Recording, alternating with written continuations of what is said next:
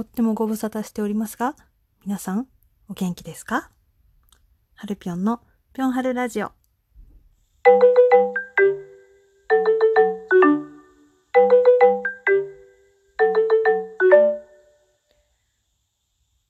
なかなかね、また明日って言いながら更新をしない。それが、はるぴょんクオリティ。どうも、こんばんは、こんにちは、おはようございます。はるぴょんのぴょんはるラジオ。今日は2020年5月の26日、火曜日です。あ、あ、あ、あ、20回目が、えっと、前回、実は、えっと、13日とかかな？に配信していて、今今日は21回目になるんですけれども、なんか、喋り方を忘れてしまっているから、しどろもどろになっております。緊急事態宣言解除されましたね。だから、まあ、うーんと、お仕事に行かれている方は、うん、変わらずに、多分お仕事行ってたりとか、今日からいろいろ、なんだろう、お店を開けたりとか、なんだろう、少しずつ活発に動けるようになっている人もたくさんいたんじゃないでしょうか。なんか、あれだよね。私は外に出てないので あのびっくりするぐらい外には出ていないんですけれども、なんかニュース、ニュースじゃないや、ツイッターのトレンドで見たんですけど、あの、あれ、なん満員電車だっけ？なんかトレンドに入ってましたよね。いや、そうそうそうそうそうそうそう。なんか画像も見て、で、え緊急事態宣言解かれて、1日目でこれかいって思いました。いや、でも、あれか。なんかあれはしょうがなかった系だから、まあ、あれな、あの、どう、あの、どうしても突然にっていうわけじゃないと思うんですけど、でも、やっぱり、なんかこんだけリモートワークが普及し、普及というか、どうしてもしょうがなく世の中に広まっていって、リモートが大変っていう人もいれば、なんだろうな、リモートの方がいいみたいな、オンラインで仕事をした方がやりやすいっていう人も多分いると思うんですよね。で、通勤のラッシュが大変で、あそこから解放されたっていうのはすごく日本人にとってはすごく進歩だったと思うんですよ。それがね、一日にして、これかいて満員電車かいっていうね、それはちょっと感じました。なんか、いや、しゃ、しゃあない業種はあり、あると思いますよ。仕方ない。あの、会社に行かなきゃいけないとか、取りに行かなきゃいけない書類があるとか、いろいろあると思うんですけれども、うん。なんかね、こんだけね、第2波、第3波って言われてるんだから、ちょっとずつね、定時出社じゃなくすればいいのにね。会社の方も別に9時とか、始業をね、ちょっとずらして、やればいいのになと、見て思ったわけですよ。はい。まあ、そんなわけで、最近のハルピョンは何をしていたかというとですね、ここのところ。でも前回、この更新をした時は、演劇もやもやみたいな あの、す、すげえ真面目な話で終わっていたと思うんですけれども、あの、まあ私はそんなに深くは関わっていなかったんですけれども、あの、リモートオンライン朗読会ですね、配信が無事に終わりまして、先日、ズームで配信をしたしていたんですけれども、えっ、と、私は一応、荘園というか、あの、そのカンパニーの一応制作とかをしていたスタッフだったので、えっ、と、ゲネプロ、前日のリハーサルがあるんですけれども、ゲネプロの時に、えっ、と、ま、いろんな環境で不具合がないかどうかとかをチェックするためにスタッフとして観劇をしました。で、えっと、 Zoom 配信だったので、やっぱりあの、なんだろう、みんなね、お芝居相手がいたりとかお客さんがいるところに向かってやるんですけど、画面に向かって、そして朗読ということでですね、なんかの、ま、台本をね、ずっと見てたりとか、なので、うん、お客さん、見てる観客の人にあまり俳優の顔が見えなかったりとかして、まあそういうところをダメ出しとかしつつ、あの、ゲネプロを拝見して、まあ本番初日も見ましたね。感激させてもらって、いろんな不具合が改善されてたりとかはして、すごくいい、うん、お芝居になっておりました。で、まあ、うんと、2週にわたって週末に本番がポンポンとあったんですけれども、ヒロイン役を、まあ、都合トリプルキャスト。ダブル、もともとダブルキャストの作品だったんですけど、えー、スペシャルゲストということで、大千秋楽は別のキャストさんを呼んで、えっ、ー、と、千秋楽まで終えてという形でした。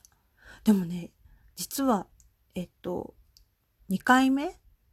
の2公演目の時に、 Zoom が世界的に落ちちゃってたらしくて、えっと、その公演自体は2、2公演目 ?2 公演目は、その日はね、あの、やらなかったんですよ。急遽、中止。な、多分ね、30分前かな。本番30分、40分ぐらい前に、まいろいろ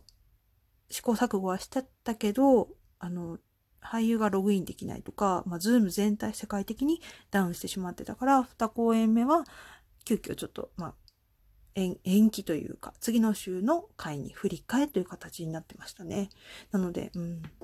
劇場でもできないし、ズームも取り上げられるんだと思いました。オンライン。まあね、オンラインだから、電波のこととか、いろいろあるから、何があるかわからないなって、うん、思いましたが、無事に千秋楽まで終わって、この間の日曜日ですね。日曜日に、えっ、と、千秋楽後にお客様も参加できる、あの、打ち上げ？っていうのをやっていましたね。面白いよね。なんか、役者が普通にみんなおのおののお家で乾杯ってしてるところに、まあ、お客さんも、まあ、それはお金を払ってなんですけれど、お金を払って、えっと、打ち上げに参加できるっていう企画があって、そういうのもなかなかなかったんじゃないだろうかと思ってました。うん。なんか、うん、作品をいろいろね、オンライン演劇って選ぶとは思うんですけれど、うん、今回の作品に関して言えば、地獄編、芥川龍之介の地獄編を題材にしたものであったので、うん、まあ、ホラーというかサスペンスというか、すごく、うん、どっしりとした濃密な、そして生演奏でやってたんですね。で、生演奏の方も、ズームの中で映して、一枠映してやってたんで、ので、とても、うん、演劇の醍醐味である生というのが強調された作品になったのではないかなと思います。見る人もね、かお客さん側も、あの、電気を暗くして、あの、なんだろう。どんな体勢で見たっていいんですけど、どんな体勢で見たっていいんだけど、できるだけ、うん、劇場と同じような空間、そして1対1対1、うん、お客さんもお芝居に集中でしやすい環境で結構見てくださってたみたいですね。あの、うん、お客様、いろんなお客様が。なので、うん、見た方はすごくのめり込んで見て面白かったっていう風に言ってくださってる感想がたくさんありました。なんか、うん、私も久々に生の演劇に携われた瞬間だったので、とてもすごく、うん、幸せでございました。はい。そんな、まあ、約2週間ぐらいですかね。2週間ぐらい。はあ、更新したいんです。本当に。なんか、うん。でも、まあ自分の気持ちに、の、赴くままに、更新はしていこうと思っているのであれなんですけれども、最近はね、うんとね、あ、そう、えっとね、この間は、えー、っと、本当はこの時期、この時期にやってるはずの公演があったんですよ。でも、まあね、やってないので、まあ、毎回その、その公演は毎回、ほぼスタッフが同じなんですよ。制作チームが。で、まあ仲もいいので、あの、チーフの人がね、千秋楽の日には制作チームの打ち上げをしようって言って、毎回打ち上げはしてるんですけど、あの、オンライン、リモート打ち上げをやろうって言って、10時から、夜の10時から打ち上げをしました。10人かな ?10 人ぐらい集まった打ち上げだったんですけど、まあ、の、まあ予想通りというかなんというか、みんなね、T、あの、その劇団というか、過去公演の T シャツを、公演 T シャツをおのおの着てきて、で、この、あ、私この T シャツ着てきた、みたいな感じで見せびらかしてたんですけど、猛者が一人いて、今回の、あの、仮チラシ、メインビジュアルではないんですけど、あの、ビジュアルを印刷して T シャツに留め、あの、まあ、プリントアウトではないけど、なんかあの、T シャツに留めて、今回仕様にしてる人が一人いて、やっぱね、古参スタッフなだけあってね、テンション爆上がりしましたよ。いや、愛を感じるよね。マジで。かと思えば、なんか爪襟のワイシャツ着てるやついるなって言ってみんなでいじったらユニクロでしたね、その人は。はい、ありがとうございます。